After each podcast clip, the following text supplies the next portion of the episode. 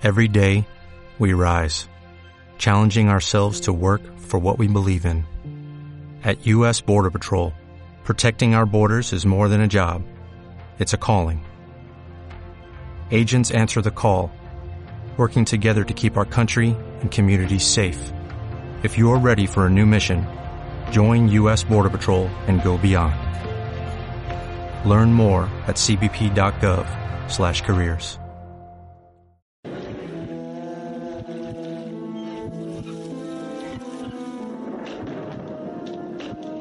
Bienvenidos a Con Misterio Radio, todos los sábados a partir de las 21.30 horas.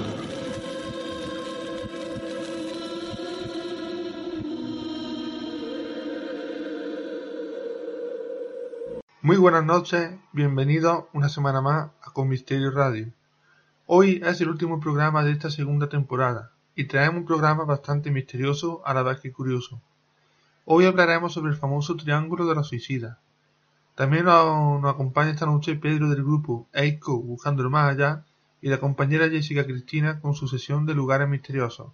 Pero antes quiero recordar las diferentes formas de ponerse en contacto con el programa que son a través del correo electrónico con gmail.com lo repito, con gmail.com por el grupo de Facebook con Misterio Radio, a través del WhatsApp del programa 603 850202, repito, 603 850202, en el Twitter Misterio con, y como no, en el canal de iVoox con Misterio Radio. Y ahora pasamos a una cuña publicitaria y comenzamos el programa con nuestra sesión de noticias del misterio. Hola, soy José, asesor de vida saludable. ¿Estás listo para lucir tipo este verano? Si no lo estás y quieres que te ayude, lo vamos a conseguir y lo vamos a hacer de forma natural, sencilla, sin ningún tipo de dieta, sino con un método completo. Un método durante 16 semanas que vamos a conseguir el objetivo que quieras. Seguro, efectivo y sobre todo saludable, que nos va a ayudar a bajar de peso y volumen a la vez, incluso vamos a mejorar en nuestra salud. Así que si quieres un cambio, sígueme en la página de Facebook Vida Sana, Vida Saludable. O si quieres más información, al 638 56 41 02. Deja un lado los miedos y apuesta por un cambio total en tu vida.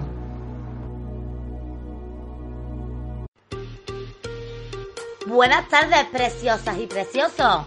Te invitamos a que pases a conocer nuestro restaurante llamado Ni lo dudes Estamos en calle Letonia número 95, Polígono Tecno Córdoba, Polígono Las Quemadas. Estamos a las espaldas de Macro. Nuestro menú es 100% comida casera. Se compone de dos platos, pan, bebida y postre. Por solo 5.50. ¿Te lo vas a perder? Soy Clara Gregorio Rey, autora de Jodidas pero Contentas, publicado por la editorial Shadows. Jodidas pero contentas es una reflexión muy divertida sobre la complejidad de ser mujer. La prota es una mujer que se enfrenta a situaciones cotidianas de cualquier mujer y cuenta cómo la sobrevive o sobrelleva, siempre con muchísimo humor, hasta llegar a provocar auténticas carcajadas. Enseguida te identificarás con la prota si eres mujer y si eres hombre, tienes un manual perfecto para entendernos un poquito mejor.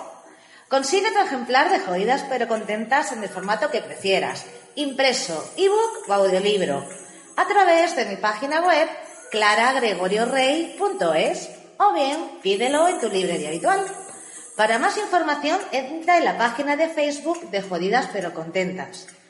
A por un millón de risas con jodidas pero contentas.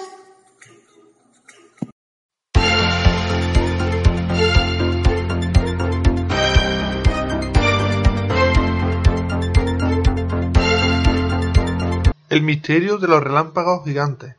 A expertos del grupo de investigación de relámpagos de la Universidad Politécnica de Cataluña, entre ellos Oscar van der Velde y la Universidad del Duque en Estados Unidos, han fotografiado por primera vez cómo se forma un jet, una descarga eléctrica gigante. El trabajo ha sido publicado en la revista Nature Communication y los investigadores consideran que podrá ayudar a averiguar cómo la actividad eléctrica dentro de las tempestades puede llegar a la base de la ignósfera un fenómeno aún muy desconocido para la ciencia. Las imágenes se han tomado en Colombia con una cámara de alta velocidad que opera a 5.000 imágenes por segundo. según ha informado este viernes la UPC en, un comunicado. Los jets gigantes son las descargas eléctricas más grandes que existen, y de hecho su fuerza y amplitud conecta la tormenta con la ionosfera. Se produce a veces en la alta atmósfera por encima de las tormentas intensas, y solo se pueden observar de noche, como pasa con los llamados sprites, jets o chorros azules y elfos. Habitualmente se inicia en la nube como un poderoso relámpago que sube hacia arriba, creando una forma muy característica. La parte inferior se produce por debajo de unos 30 kilómetros, ala filamentosa y de color azulado, mientras que la parte superior es una estructura muy ramificada, de color vermelloso, que puede llegar a, los 90 kilómetros de altitud. La formación de estos jets, que curiosamente solo tiene lugar en las zonas próximas a los trópicos, es un misterio para la comunidad científica y son un fenómeno raro, como también lo son los procesos que tienen lugar dentro de las nubes, que son difíciles de detectar. El investigador Oscar Van de Velde, miembro del grupo de la investigación de relámpagos de la UPC, ha hecho un seguimiento minucioso de las tormentas en desarrollo con la esperanza de que aparezca el, fenómeno de los jets que finalmente ha dado su fruto. Y después de escuchar las noticias del misterio, le voy a dar paso a Pedro, miembro del grupo EICO Buscando el Más Allá, que nos acompaña como toda la semana y esta semana nos trae un tema bastante interesante. Vamos a escuchar al grupo EICO. Hola, muy buenas noches. Soy Pedro Gómez, presidente de AIP Córdoba, buscando el más allá. Y bueno, hoy quiero hablaros pues de un día movidito que hemos tenido, AIP Córdoba, junto con Eco del Misterio, que desde nos salimos a las 4 de la tarde de nuestras casas hasta ahora que son las tres y media de la mañana. Hemos estado dando vueltas, hemos estado en el Castil, hemos estado en la casa del médico aquí en Córdoba. Y bueno, tengo a mi lado a Marquito, un componente, colaborador y vicepresidente de AIP Córdoba Buscando el Maya. ¿Qué te ha parecido el día, Marquito? Ha estado bastante bien, bastante movido, pero bastante bien. La casa del médico un poquitín tranquila. La verdad es que sí, pero bueno. esperaban más resultados, pero bueno, es como todo. Un día puedes conseguir unos resultados y otro día otro. Luego analizando a lo mejor salen más cosas. Puede ser. Y bueno, tengo también a mi lado a José Manuel Romay, eh, de Eco del Misterio. José, ¿qué te ha parecido la ardea maldita del Castillo? Pues espectacular, para mí. Bueno, ante todo, buenas noches a todos los seguidores. Buenas noches, que no... todos radio oyentes. Y, nada, el tema del casting, la verdad que ha sido mi primera vez que he estado allí, siempre lo he escuchado, siempre he visto investigaciones de muchos grupos, eh, pero por la distancia no he tenido oportunidad, distancia y trabajo. No he tenido la, Fundamentalmente que trabajo. la oportunidad de ir y, y, bueno, como ahora estoy destinado aquí en Cerro Muriano, pues estoy más cerquita. Y bueno, pues espectacular el casting. Mm, muy bien, muy bien. Hemos estado allí haciendo una exploración, una investigación y, hemos tenido un resultado muy positivo. O sea, un día movidito, como tú bien dices. La verdad que ha sido, sobre todo en el Castilla, hemos tenido muchos resultados con la Spirit Box, hemos tenido resultados con los MF. La verdad es que a pesar de la hora que era, que era sobre las seis y media, las siete cuando llegamos al Castil, yo esperaba tener bastante menos resultados de los que hemos tenido, mm, por, la hora que era. Bueno, eh, no importa la hora, no importa el día, no importa nada. Lo importante es ir una y otra vez y bueno, a veces se captan fenómenos y otras veces no. Lo que hemos intentado hoy, como era mi primera vez, aparte también ha venido dos compañeros que es su primera, su primera investigación, son personas escépticas que no creen y quería venir con nosotros para ver como, era una investigación, pues bueno, lo que hemos querido hacer primero una exploración para ver el terreno como está, para ver el edificio, porque claro, aquello está en ruina y se cae, Y, primero la exploración de día para ver dónde están los agujeros, las la partes más sensibles, las partes peligrosas. Y ya después, por último, pues hemos hecho una investigación, eh, tema de espiribó, tema de grabaciones, eh, con las grabadoras y bueno, pues ha sido espectacular porque eh, lo importante no es ir a buscar fantasmas, sino lo importante es a ver lo que nos podemos encontrar, qué fenómenos nos podemos encontrar. Y bueno, con el tema de la Espiribó, eh, a mí no me ha sorprendido porque me suele pasar las investigaciones. Con el tema de Espiribó hemos hecho preguntas y nos han contestado. Pero vamos, literalmente nos han contestado. Bueno, respuesta bastante clara, muy clara, como como sabemos ya, como ya sabemos varios de los investigadores que vamos allí a investigar el lugar, mm, el dueño de la finca mm, mató a un hijo suyo mm, porque tuvo un hijo con una criada del lugar, ¿vale? Y para que la mujer no se enterara de que ese hijo era suyo, que tenía un hijo bastardo, pues lo mató en una, en una chimenea que hay allí, en una hoguera. Sí. Y a la, y a la pregunta de mm, si fuiste tú el que lo mató, ha dicho claramente sí. Esa es la historia. La historia es que mm, de los sitios se cuentan muchas leyendas, se cuentan muchas historias. ¿Será verdad? ¿Será mentira? Eso no lo sabemos. Pero lo que sí es verdad que nosotros hemos hecho unas respectivas preguntas y nos han contestado. Nos han contestado. Y bueno, eh, lo tenemos ahí en los vídeos. Ahí está en los vídeos. Ahora pues queda nada más que analizar y a ver qué es lo que qué resultado hemos tenido. Sí. Y poco más.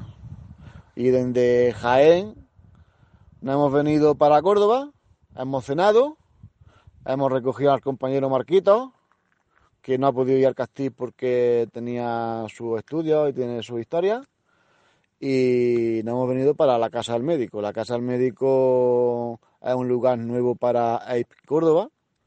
La verdad que está muy guapo el lugar. Yo animo a todos los investigadores que se dediquen a esto a venir a visitarlo, porque está muy guapo, merece la pena. Mm, hemos estado tranquilos más que nada, pero bueno, nada más que por ver el lugar y por estar un rato mm, en estos lugares merece la pena bastante venir una noche. Sí, la verdad que sí. Bueno, yo en la casa del médico hace mucho tiempo que la conozco. Eh, antes, de, antes de venir aquí, pues eh, sé de las leyendas ¿no? que se cuentan, las leyendas negras de este sitio. Leyenda que, bueno, yo no vuelvo a repetir que no sé si será verdad o será mentira, pero desde que estoy aquí en Córdoba, en Cerro Moriano, llevo ya tres años, eh, visito la casa y yo no he tenido experiencias paranormales fuertes aquí.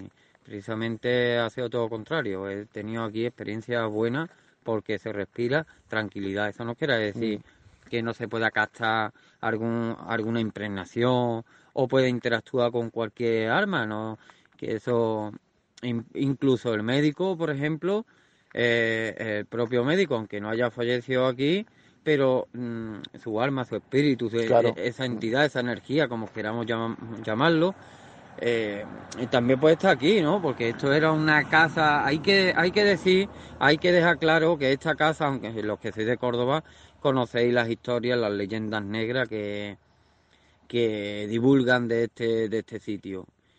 Como he dicho, será verdad, será mentira, eso no lo, no lo vamos a saber, pero lo que es verdad que este, este hombre, esto era una casa era una casa de, verano, una residencia de verano, donde este hombre no tenía aquí, no tenía la, su consulta, su consulta la tenía en Córdoba o en el cuartel, cuando estaba el C4, o sea, aquí en Cerro Moriano, cuando estaba el C4 y el C5 también asistía como oftalmólogo, ¿no? uno de los más prestigiosos de Córdoba. Eh, don Antonio Amo Molina, muchos de vosotros pues conoceréis la historia de este hombre. Entonces hay muchas leyendas de este sitio. Yo no sé si será verdad, yo sé que aquí se respira mucha tranquilidad. Hoy, bueno, precisamente el otro día hice un directo Facebook desde, desde mi red social, desde Facebook. El que quiera puede verlo. Eh, José Manuel Roma y Reina, y el que quiera puede verlo, que yo vine aquí solo por la tarde y me fui por la noche, vamos, que me dio la noche aquí. Incluso antes Pedro me dijo, ¿quiere hacer un aislamiento? Y le dije, bueno, el otro día, el otro día hice aquí una, una grabación, un directo Facebook por la noche, estaba yo solo, y lo mismo que sentí yo el otro día de tranquilidad, pues estoy sintiendo ahora. Entonces, entonces me quiero referir que la tranquilidad que se respira aquí es, tremenda. Si hubiera aquí algo paranormal, yo me sugestionaría y no estaría aquí solo. Incluso no estaríamos nosotros aquí ahora mismo, porque si vemos algo paranormal, lo único que podemos hacer es salir, salir y irnos de aquí. Pero es que aquí se respira tranquilidad. La casa del médico es digna para venir, echar fotos, con cuidado, si vaya a entrar con cuidado, porque esto pues está, en ruina. está en ruina. Hacer una exploración primero para ver dónde están los sitios más peligrosos. Y decir un mensaje, decirle a los vándalos eso, a los cazatesoros, eh, que no vayan más a destrozar los sitios, porque esta casa es espectacular. Era, era espectacular. Tenía unas vistas, tenía unas morduras espectaculares, tenía la verdad que digamos, unas estructuras estupendas. ¿Qué ocurre? Que vienen los vándalos, viene la gente a destrozarla y, esto es un peligro. Al final termina cerrándonos todos estos sitios que es espectacular para investigarlo y sacar cualquier tipo de fenómeno. Por culpa de esta gente estamos pagando los investigadores que venimos, los investigadores que, porque yo por ejemplo he ido a investigar lugares que me he encontrado escombros, me he encontrado basura, mm, yo no sé, eso lo pagamos nosotros luego, porque por culpa de esta gente que va a tirar basura a los lugares, o por culpa de esta gente que va, son los famosos busca tesoros, que yo no sé qué buscan debajo de una bardosa, porque sinceramente... Mira, son gente que se dedica a expoliar, a, buscar tesoros, que dicen, bueno, eh, esto aquí debajo tiene que guardar, antiguamente guardaba el dinero, porque ha visto ocasión, sí que es cierto que hay ocasiones, y además yo soy testigo, de que mi suegro vivía en un... Eh, en, una, en una finca que pertenecía a un famoso conde y su padre, su padre se encontró una vasija con moneda de oro. Mm. Yo le llamo el de hecho tengo un vídeo que le llamo el cortijo de las monedas de oro. Pues su padre se encontró una vasija de con moneda de oro y esta y esta moneda de oro eh, bueno se la llevó el conde y el conde se quitó del medio desapareció desapareció porque era un tesoro que había encontrado de hecho pues yo soy testigo de ello porque me lo contó a mí mm. me lo contó a mí fuimos al sitio me contó la historia y me quiero referir que que sí, que, que puede haber, ¿por qué no? Puede haber en todos los sitios, a lo mejor una persona que guardaba el dinero en la época lo guardaba debajo de una bardosa y tal y cual, pero que no está bien levantar las bardosas y reventarlo todo. Primero, porque el que va viene a reventar eso no es propiedad de, de, esta persona, no es propiedad ¿no? de estos vándalos. Y ya está cometiendo un delito, está cometiendo un delito, eso no debe ser. Y después un peligro, porque es que no se puede ir destruyendo por ahí, destrozando la arquitectura andaluza, porque eso hay que mantenerlo y hay que estudiarlo. Es digna de, analizar esta arquitectura, ¿no? Porque cada, cada cortijo representa una época, representa un tipo de arquitectura diferente y bueno, pues es digno de estudiar. Pero estos bandas lo que está haciendo es terrorismo, terrorismo prácticamente, terrorismo, o sea, destruir, destruir un cortijo, hacienda, y, que eso no, debería de ocurrir, no debería. La verdad es que es una pena que por culpa de esta gente paguemos a los investigadores, pero bueno, ¿qué vamos a hacer? La vida es así y tenemos que aceptarla conforme viene. Nosotros nos despedimos ya del cortijo del médico.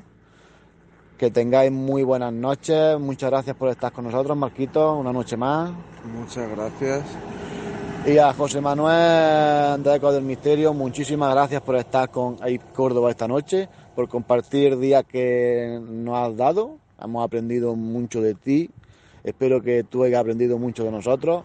Y nada, estás invitado a que a venir a una investigación, a una o dos o tres horas que se presenten con AIP Córdoba siempre que quieras. Gracias a vosotros por abrirme las puertas y bueno, eh, hoy os he conocido y soy unas buenas personas, maravilloso y digno de, de investigar. Yo mando un, digamos, un comunicado o como, como, queráis llamarle a todos los grupos que se unan, los grupos y hagan conjuntas y porque entre todos unidos podemos sacar muchas conclusiones. La verdad que merece eh, mucho la pena que uno se aprende de otro, porque yo he aprendido mucho de vosotros hoy, porque es que se aprende, se aprende unos mm. de otros, nos aprende, aprendemos. Claro, claro. Nadie nace sabiendo y, bueno, hay mucho que aprender aquí. El que diga que lo tiene todo ya aprendido, eso es mentira. Nadie, nadie, nadie, nadie termina de, vamos, que no se, no se sabe todo en la vida. En la vida no se sabe nada. Siempre se aprende algo nuevo y se captan cosas nuevas. Por ejemplo, hoy he, escuchado a un compañero decir en el Castilla, José, mm. que mm, había ido allí más veces. Mm. Y, vamos, que lo hemos, hemos sido testigos todos de, Hemos escuchado de que ha dicho que otra vez he caído no ha recogido lo que ha recogido hoy. Claro. O sea, unos fenómenos que él no ha tenido anteriormente. Entonces eso es digno de, de escuchar. Porque para mí es la primera vez que yo voy al castillo y que salgan esos fenómenos es espectacular. A lo mejor voy otro día y no sale esos fenómenos. O vamos y no sale esos fenómenos. Por eso es...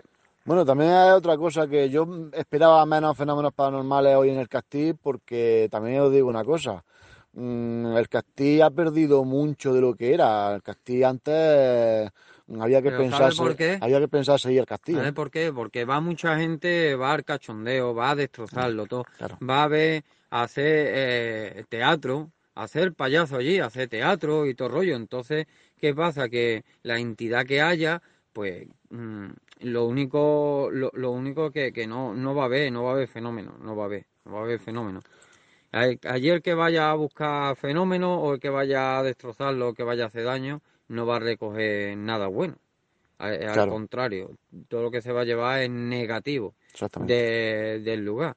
Y es impresionante el castillo. Ah, decir que eh, nosotros al hacer la exploración, y ya no me... No, es que no me alargo más, y no, no, no paro. Que, no, para que lo sepan los, los radioyentes, que, que hemos tenido un, un día muy positivo en relación Bastante positivo. a, las investigaciones y a los fenómenos que hemos captado. Que, eh, bueno, hemos notado en varios sitios, hemos notado más intensidad, más intensidad que en otros, ¿no? Entonces en esos sitios hemos hecho la sección de Spirit y estando, estando arriba, estando arriba, eh, nos han contestado, ¿no? A, a, diferentes preguntas que hemos hecho. Pero aparte, iba contestando también eh, a través de golpes de mucho golpe. Y entonces eso nos, nos, llamó la atención y fuimos directamente a donde estaban dando los golpes, que fue en esa chimenea donde cuenta la leyenda que el hombre, el terrateniente de, de la zona, de, de, aquella casa inmensa, eh, asesinó o quemó a un niño. No sabemos si es verdad o no, si es leyenda o es... No lo sabemos. Pero nos fuimos allí directamente y bueno, cesó, ya cesó los, los golpes, ya no, no había golpes pero no iba contestando también por la Spirit y había varias entidades, una mujer, un hombre y un joven, creo recordar. Entonces había varias entidades que estaban jugando con nosotros, estaba hasta ya que, ya se iba acercando la hora por temas personales de cada uno, nos teníamos que marchar de allí, pero como nosotros dijimos en el vídeo, allí hay que volver y hacer, y hacer investigaciones porque ha sido muy positivo todo. Bueno, pues ya sí, nos vamos, que se nos acaba el tiempo.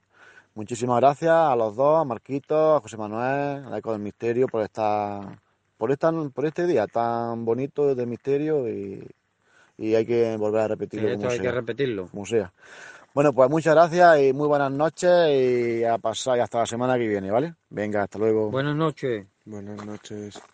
Y aquí seguimos en Comisario Radio y ahora vamos a hablar del tema principal de la noche, de ese famoso Triángulo de los Suicidas. El triángulo de los suicidas. En los pueblos donde quitarse la vida es una costumbre. Lo inexplicable es que entre los 40 municipios con tasa de suicidio más alta de España hay 11 que está muy cerca de Alcalá Real, o local lo mismo, un área que en la zona es conocida como el Triángulo de los Suicidas, y que comprende los territorios próximos de tres municipios que hacen de vértice, Alcalá Real en Jaén, Priego de Córdoba e Inaja, Córdoba. En el área de influencia de estas localidades la, es más habitual que la gente se quite la vida. En realidad el triángulo no es como tal, hay municipios como Alcaudete o Illora, tercero y quinto respectivamente en el ranking español de suicidio en 2014, que no entran dentro de esta figura geométrica, pero se hayan ubicado en la misma comarca, muy próximos a dichos pueblos. Es como si el triángulo histórico Alcalá Real, Priego de Córdoba y Naja hubiese extendido su área de influencia. La tasa de suicidio en España es de 8,3 por cada 100.000 habitantes, sensiblemente por debajo de la europea, 11,7 la provincia de Jaén es casi calcada a la continental, 11,68. Sin embargo, la de Alcalá Real se dispara hasta un 26,6. La de Arcaudete, municipio vecino de Alcalá, y tercero en el ranking nacional es de 23,6. La de Illora, Granada, de 22,3. La de Loja, Granada, es de 20. Y la de Ruta en Córdoba es de 19,3. Todos estos pueblos se encuentran bajo la zona de influencia del Triángulo de los Suicidas. La tasa media de suicidio en el conjunto de los pueblos es de 19,2. Tierra de ahorcamiento. El denominador común entre los suicidas no es solo geográfico. Otro de los patrones que se repite entre las personas que se quitan la vida es el sistema que utilizan. Casi el 80% de los fallecidos se ahorcan. El segundo método elegido es dispararse con una escopeta de caza, y el tercero es la inmersión, ahogamiento. Muchas son las personas que han intentado arrojar luz acerca de los motivos que llevan a los habitantes de estos pueblos a cometer un suicidio. Las hipótesis son numerosas. Un extraño compuesto químico presente en el agua, la abundancia de olivos en hogares en la zona, la altitud de dichos municipios. Casi todos ellos, casi todos ellos se hallan en la frontera de los mil metros. La existencia de un mineral llamado pirita en el subsuelo, que presuntamente provocaría alteraciones psicológicas. El aislamiento de estos pueblos, las escasas oportunidades laborales, la predisposición genética y una macabra tradición. Pero lo cierto es que nadie ha logrado encontrar una explicación científica a este fenómeno, más allá de la que entra en el ámbito de los mitos y las leyendas. No obstante, el problema persiste año tras año. Estos municipios situados en la cordillera subbética repiten en los puestos más altos de los rankings de personas que se quitan la vida. El suicidio, esa palabra que no tiene sinónimo en castellano, esa plaga silenciosa que cada año se lleva a casi 4.000 personas en España, más del doble que el accidente de tráfico o 70 veces mayor que la violencia de género, tiene su epicentro nacional en esta pequeña comarca situada en la Sierra Andaluza. El triángulo de los suicidios, tal y como marca la lista, sigue más vigente que nunca, pero nadie conoce los motivos. Alcalá la Real, Jaén. Está situada en, en Artu, a 990 metros de altitud. El castillo de la Mota preside el skyline de este municipio de Jaén. Para llegar hay que atravesar carreteras comarcales y caminos rurales rodeados de un entorno uniforme y anodino. Campos de olivos. En España hay 282 millones de olivos y 40 millones de personas, casi 7 cebuchas por español y la mayor parte de ellos están entre las provincias de Jaén y Córdoba. Por mucho que se avance, el paisaje no varía, kilómetros y kilómetros de tierra árida de color ocre que alberga millones de olivos. No hay viento y gruesas ramas de los árboles apenas se inmutan. El viajero pasa horas conduciendo bajo un sol de justicia sin que cambie el paisaje monocorde. Históricamente Alcalá ha sido auténtica capital española del suicidio. Cada año lidera esta funesta estadística. Los habitantes son conscientes de este dudoso honor y hablan del tema con respeto pero sin pudor. No hay un solo habitante que no conozca un caso próximo de suicidio. Un primo, un vecino, un hermano, seis, la familia al completo, un cortijo entero. Tal vez el más ducho de estos líderes es Pedro, el sepulturero del pueblo. Este año ya ha enterrado a doce que se han quitado del medio, de rata de carrerilla. El número de suicidas que ha aumentado en sus 25 años en el oficio de que se ha perdido la cuenta. Aunque está acostumbrado a lidiar con este drama, se le sigue poniendo el vello de punta, cada vez que explica alguno de los casos. El penúltimo fue de los más dramáticos. Un joven de treinta años se había ahorcado. Durante el funeral todos lloraban menos el abuelo, que negaba con la cabeza como si estuviese muy enfadado. Sin decir nada salió del cementerio, sacó una cuerda del maletero del coche y se colgó de un olivo. Aún no había acabado el funeral de su nieto y ya estábamos descolgando el cuerpo. Pedro asegura que es una temporada de suicidio y relaciona con la vegetación. Esta supuesta época comprende desde que salen las flores hasta que caen hasta que se caen las hojas de los árboles. Cuando brota la primavera empieza la gente a quitarse la vida. En verano suele haber algún caso, y el repunte se produce en otoño, en lo que no encuentra un patrón coincidente en la edad y la clase social de las víctimas. Hay de todo, jóvenes, viejos, ricos, pobres. El año pasado enterré a una niña de 17 años, de buena familia, que se suicidó porque su padre no la dejaba ver al novio. El gobierno entre nación. El gobierno local no es ajeno a esta cuestión. Mamen Rosales es la concejal de salud y recuerda, nada más empezar la legislatura, que encontramos con tres casos de suicidio. Siempre hemos sido conscientes de que el problema existe, pero no se habla de ello institucionalmente. Es un tema tabú. Y siempre se ha dicho que es mejor no airearlo para no darle publicidad. Pero aunque se haga así, la gente se sigue quitando la vida. En estos tres nos movieron a tomar alguna medida. El próximo mes de octubre Alcalá la Real celebrará una mesa de salud con varios especialistas en psiquiatría. La idea es concienciar a la gente de lo que está sucediendo y darle alternativas ante posibles casos de depresión. A veces estas cosas no se curan con pastillas, sino con actividades culturales o deportes. Está funcionando muy bien con las mujeres de más de 35 años, que vienen a hacer zumba y aseguran encontrarse mucho mejor. Una de las razones que apunta Rosales es el clima. Aquí bromeamos diciendo que en Alcalá tenemos dos estaciones, la invernal y la de autobuses. Hay que hacer frío durante la mayor parte del año señala. Establece así un patrón coincidente con los países escandinavos, que son solo los que cuentan con la tasa de suicidio más alta de Europa. No salir de casa, no relacionarse y permanecer mucho tiempo en un mismo ambiente provoca un efecto negativo en cualquier individuo. El frío acaba en primavera, pero eso tampoco ayuda porque las temperaturas siguen siendo extremas. En verano se sobrepasa los 40 grados con mucho esfuerzo, lo que tampoco favorece la vida en la calle. La edil también asume que el suicidio en Alcalá es una cuestión cultural, es muy arraigada. Los niños de este pueblo no dicen estoy triste, sino estoy depre. Y cuando una persona está de bajón no dice estoy mal, sino estoy para ahorcarme. Y esto totalmente aceptado en nuestra pequeña sociedad. Del mismo modo, reconoce que cuando alguien se suicida se contempla como algo que entra dentro de la normalidad. Ahora, si lo intenta pero al final no se muere, ese se estigmatiza. La gente mira a esa persona por la calle y no le habla, la esquiva. El suicidio es frustrado. Paco Pera corrobora punto por punto la versión de la concejal. Él se siente estigmatizado porque intentó suicidarse pero sobrevivió. Tiene 35 años y hace ya dos años de su intentora frustrada. Yo siempre he trabajado en el campo, cogiendo aceitunas, pero me salió un contrato temporal para trabajar en un almacén de pienso en el turno de la tarde. A última hora, cuando creía que ya no había nadie, até una soga a las palas de una carretilla elevadora. Colgué el nudo corredizo de un extremo a otro de mi cuello y, me dejé caer. Recuerda bajando el tono de abajo con el que confesó el secreto. La casualidad de la presencia de un compañero de trabajo frustraron el intento, me descolgó y me practicó la reanimación, dicen. Yo no me acuerdo porque estaba inconsciente. Paco tiene identificado los motivos por los cuales no logró su propósito. El ahorcamiento casi nunca me muere ahogado. Lo más normal es que el se rompa la nuca en la caída. Pero yo cogí una soga demasiado gruesa y no tensó lo suficiente. Eso hizo que el cuello no se partiese.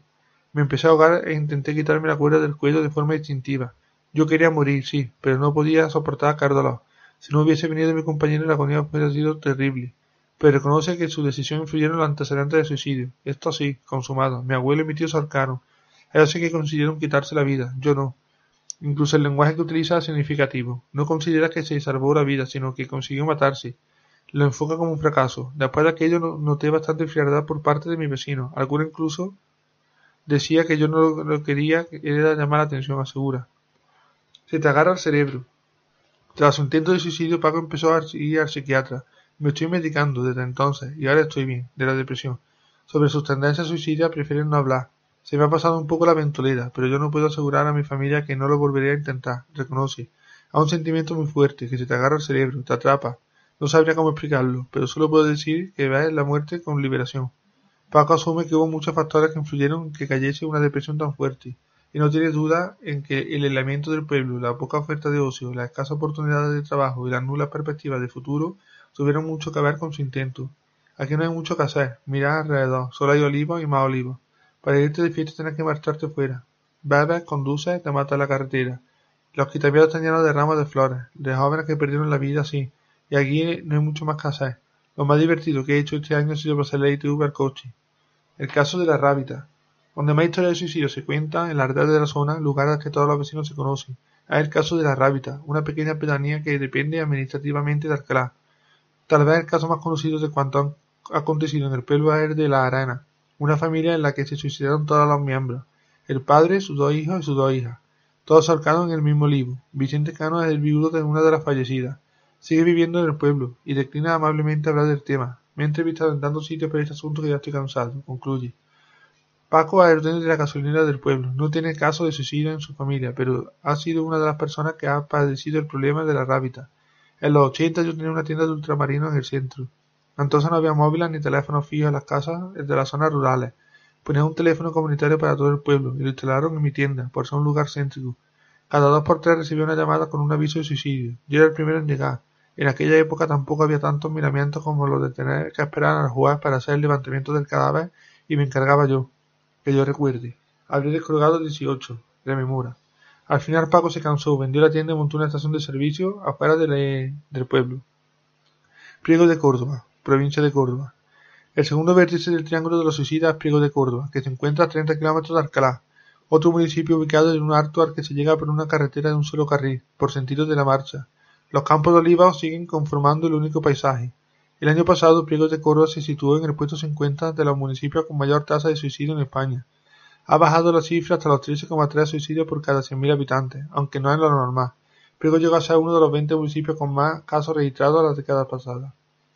Todo suicidio es trágico, pero hay casos especialmente duros, como los de los tres varones de una familia que se ahorcaron de forma idéntica. El primero fue el abuelo, que se colgó de un olivo con setenta y cinco años. Su hijo quiso conservar la soga, a modo de homenaje, según explicaba su familia. Se quitó la vida cinco años después con la misma cuerda y en el mismo árbol. Yo quise tirar la cuerda a la basura o pegarle fuego, rememora ahora Eva, su hija. Pero mi hermano de veinte años, el único varón que quedaba vivo en la familia, se negó. Nos decía que si la conservábamos la soga, nos acordaríamos de lo que habían pasado y que nadie lo volvería a hacer. Caso error. Solo dos años más tarde, en una calurosa tarde de julio, Eva recibió una llamada de su hermano. Me dijo que ya podíamos tirar la cuerda, si queríamos, y cortó la llamada. Yo estaba en Cabra, otro pueblo de Córdoba, visitando a una amiga. Volví enseguida porque presentí lo que estaba pasando. Me fui al olivo donde cercaron mi abuelo y mi padre y allí estaba colgado el cadáver de mi hermano. A uno de los numerosos casos de suicidio que explican los vecinos de esta localidad cordobesa. Cualquier vecino tiene algún conocido que se ha quitado la vida. Uno de ellos me cuenta, en un caso muy próximo, mi primo Rafi se mató el año pasado con 37 años. En el pueblo estábamos de fiesta mayor. Carl se levantó por la mañana y se despidió de sus dos hijas, de 7 y 9 años. Le preguntaron, ¿dónde vas con la escopeta, papi? Él exclamó con una enorme sonrisa, a ganar dinero para la feria. Salió de casa, se metió en el garaje y se voló, la cabeza. Mito y leyenda. En torno al elevado número de personas que se han quitado la vida, en pliego se cuenta infinidad de leyendas. Hay cortillos abandonados a los que se aseguran se suicidaron todos sus moradores. Es el caso del llamado Cortillo del Asombro, un lugar remoto abandonado al que se llega por un camino rural. Dice que toda la familia que lo habitaba se arcó en un hogar de la puerta. Ocho miembros, ocho suicidios. Cuenta con la leyenda que tras el suceso una familia compró el cortijo e intentó habitarlo, pero tuvieron que huir porque oían voces. La tierra se tragaba a la gente, los árboles se golpeaban. Ahora el paraje permanece inhabilitado y la casa en ruina. Circulo por una carretera comarcal de un carril por sentido de la marcha, en el centro de una cola de diez o doce vehículos. Avanzo lento porque el primero de la fila es un tractor, que tiene una velocidad limitada a 25 km por hora. A nuestro paso vamos dejando atrás animales chafados en el asfalto y ramos de flores colgados de los quitamiedos que honran a muertos en accidentes de tráfico. A paso lento parece que conformamos una comitiva fúnebre. Uno de los conductores intenta adelantar al, tractor, saltándose una línea continua, pero un coche que viene de frente casi provoca un accidente en cadena. Nadie toca el claso. La leyenda de este cortijo misterioso abarca incluso los mapas. Google sitúa el cortijo de los hombres en un lugar equivocado. Detengo el coche y las coordenadas que me indica el móvil, pero allí lo único que encuentro es un infinito olivar. Son las dos de la tarde, la temperatura exterior es de 43 grados. Bajo y exploro la zona caminando. Tal y como salgo del coche, los pies se hunden en el arcilloso suelo del sembrado. El calor es seco e insoportable y golpea en la cabeza con violencia. Noto mis venas latir violentamente las sienes y empiezo a perder claridad en la visión. Sudo. No sopla ni un hábito de viento. Me mareo y mi alrededor solo encuentro olivas con ramas inmóviles y silencio. En ese instante pienso en Paco, el suicidio frustrado que se dedicó durante toda la vida a variar olivas. Me imagino una rutina así, y a la intemperie, golpeando los árboles a diario durante horas y soportando la inclemencia del tiempo. Ahí logro comprender las duras condiciones de la vida de algunas zonas rurales. El cortijo del asombro. Para llegar al verdadero cortijo del asombro hay que preguntarle la ubicación a los lugareños, aunque en julio, a más de 40 grados, no abundan por los caminos. Decido retomar mi camino en coche y paro en un viejo y solitario bar de carretera. No hay cliente y el anciano dueño lee el marca por encima de su gafa. Llego sudando y le pido agua fresca. Como en una zona remota tampoco tengo señal de internet le pregunto, perdone, ¿hay wifi? ¿Hay qué? Me replica imposible. Se hace el silencio y los dos nos estudiamos con la mirada, como dos pistoleros ante un duelo. Yo creyendo que en cualquier momento me confesaba que estaba bromeando y esperando que le repita la pregunta, finalmente el propio mesonero que, rompe el incómodo silencio y me contesta, hay lo que hay en la carta. Antes de entrar a la barra se da la vuelta y exclama, bueno, también hay salmorero fresquito, que eso lo tenemos apuntado. El agua estará bien, concluyo. Como el hombre está ocioso le saco el tema de los suicidios en la zona y se pasa un buen rato contándome casos. Él también tiene una teoría, eso es la cosa de la tiñosa, que nos pilla en medio y la gente se vuelve loca.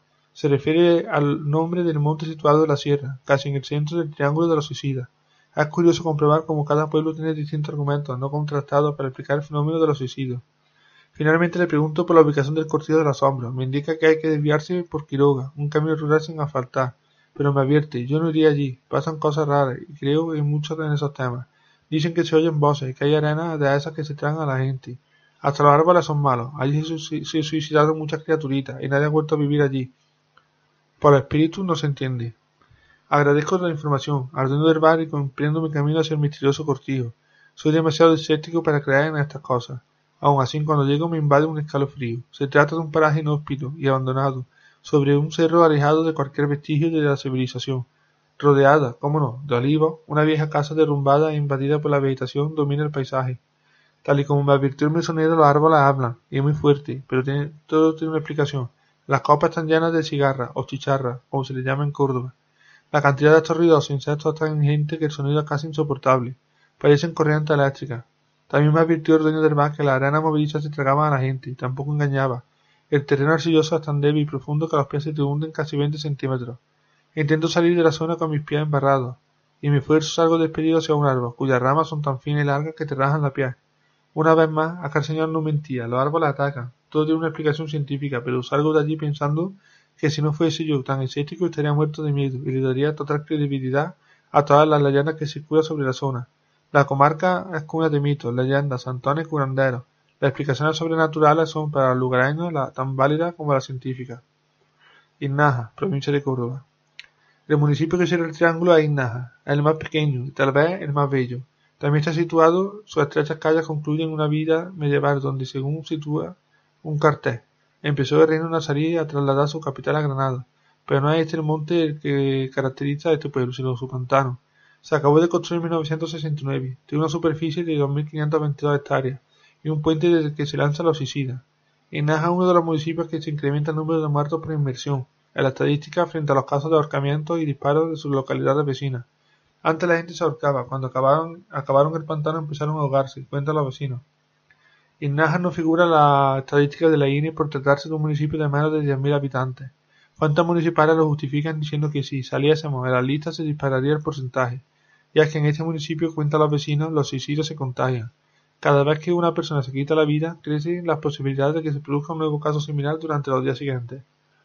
Hay casos que en su momento fueron mediáticos, como el de Juan Peláez, que en 1933, en víspera de su boda, se fue con su novia al monte, la mató de un disparo y luego se quitó la vida del mismo modo. Aquel caso tuvo repercusión porque Juan mató a su mujer, pero los suicidios se dan casi cada mes en este pueblo y no salen en los medios, explica Miguel, el dueño de un bar de la zona.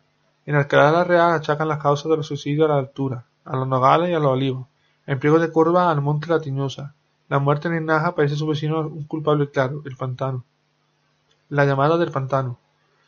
Los residentes creen que el envase ejerce, algún tipo de influjo que atrae a la gente a lanzarse desde el puente. Es el caso de Salvador, un chico de 30 años que durante toda su vida afirmó que el pantano le llamaba. Desde pequeño nos decía que era una mujer, con una voz suave y agradable, que le pedía que se fuese con ella, explica su hermana Carmen.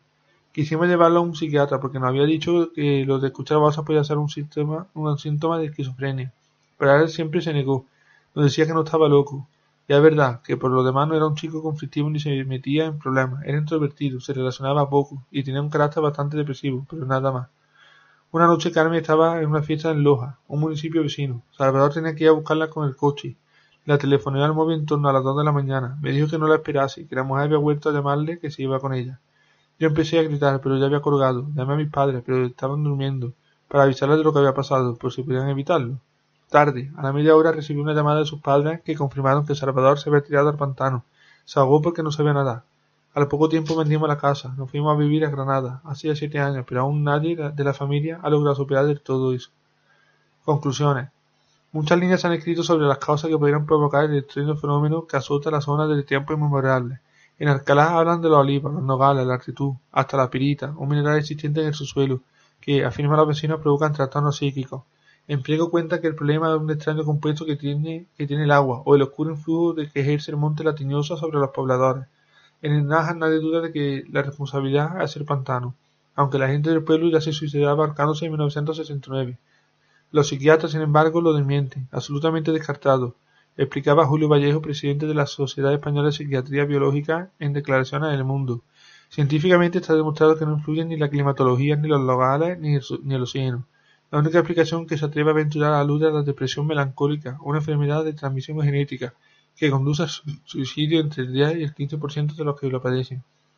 Hay fuentes que culpan la endogamia y la consanguinidad existente entre los pueblos pequeños, donde las familias acaban mezclándose entre sí.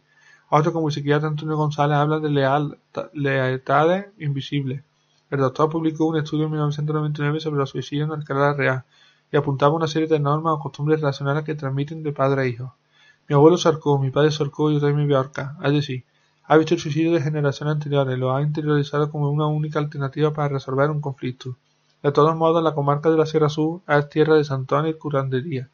Mientras siga sin existir una explicación racional a los fenómenos, los habitantes de la zona seguirán buscando motivos lo divino si no los obtienen en lo humano. Esto lo simplifica todo. El sepulturero de Alcalá la Real lo resume muy breve.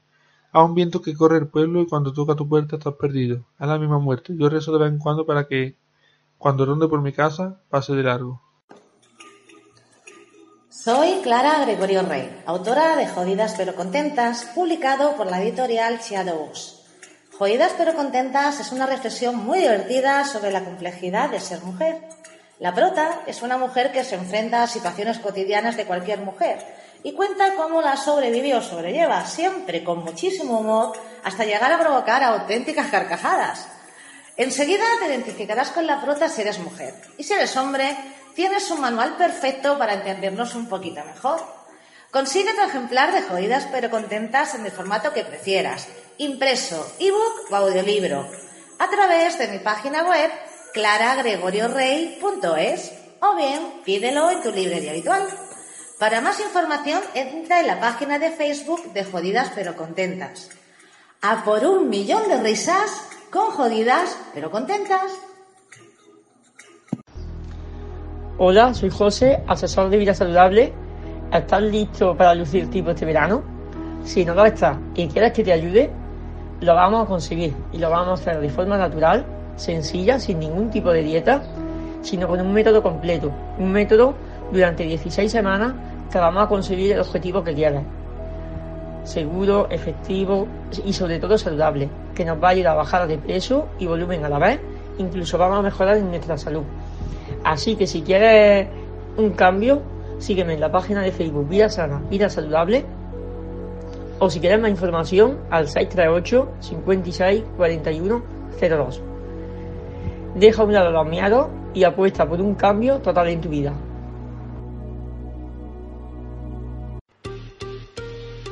Buenas tardes, preciosas y preciosos. Te invitamos a que pases a conocer nuestro restaurante llamado Ni lo dudes. Estamos en calle Letonia número 95, Polígono Tecno Córdoba, Polígono Las Quemadas. Estamos a las espaldas de Macro. Nuestro menú es 100% comida casera. Se compone de dos platos, pan, bebida y postre. Por solo 5.50. ¿Te lo vas a perder? Y después de escuchar la historia del Triángulo de los Suicidas, le damos paso a la compañera Jessica, que nos trae un lugar encantado como cada semana. Buenas noches, amigos de Comisterio Radio. Tras un parón con mi sesión de lugares encantados, de nuevo estoy con ustedes y, como no, encantada de traer mi sesión a este vuestro programa y como cada sábado anteriormente, os traigo un maravilloso lugar. Bueno, más que un lugar, hoy os voy a hablar sobre un tema de sucesos paranormales que ocurrieron en una tienda de antigüedades de la capital española. El baúl del monje, así se llamaba dicha tienda de Madrid, donde en su tiempo estaba ubicada en la calle Marqués del Monasterio. Estos sucesos se dieron a conocer al final del año 1998, pero también cabe destacar que han ocurrido durante toda la década de los años 90, donde se cuenta que todos los objetos de la tienda, relojes, lámparas, muebles y un largo etcétera comenzaron a moverse a su libre albedrío entre los muros del local. Por casa, por causas que a día de hoy se desconocen, pero donde afirman que todo ocurrió a raíz del fallecimiento del dueño del local a causa de una inhalación de gas de una estufa allí ubicada. Entre todos los sucesos, testigos afirman la materialización y aparición de figuras sobrenaturales en la tienda. La mayoría de estos testigos, clientes en su día del baúl del monje, que asegura haber visto dichos sucesos.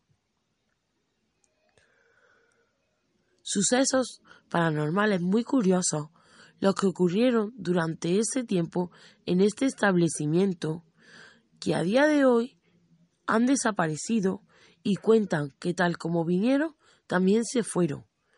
Y como he dicho, a día de hoy este local ya es inexistente. Para finalizar el programa, también quería hacer mención al grupo ESTA, que realizó una serie de investigaciones en este local, donde narraban fenómenos agresivos de gran intensidad y muy frecuentes, donde resaltaron que todo, pudo, que todo pudo deberse a los hechos dramáticos allí desencadenados por la inhalación de humo. Donde hay un detalle que especialmente a mí me llama la atención, porque en el grupo ESTA hay un chico que es físico que realizó con un magneto, magnetrómetro para realizar la investigación que arrojaron que en un punto determinado del local el campo electromagnético era cercano a cero, algo imposible según la física actual, ya que el espacio terrestre es atravesado por diversos campos electromagnéticos. Pues bien, sin nada más que añadir al programa de hoy, me despido por esta noche y os espero el próximo sábado con otra nueva historia. Que pasen muy buena noche. Un saludo. Y hasta aquí el programa de hoy. Espero que haya sido de vuestro agrado, que os haya gustado el misterio que rodea ese famoso triángulo de los suicidas. Y nosotros volvemos, volvemos pronto. Cerramos temporada, como hemos dicho antes, cerramos la segunda temporada, pero volveremos pronto cargados de nuevo misterio, más cosas curiosas y sobre todo, sobre todo, cosas inexplicables. Volvemos pronto la próxima temporada, que será la tercera, la tercera temporada de Con Misterio Radio. Muchas gracias a todos los que nos seguís semana tras semana.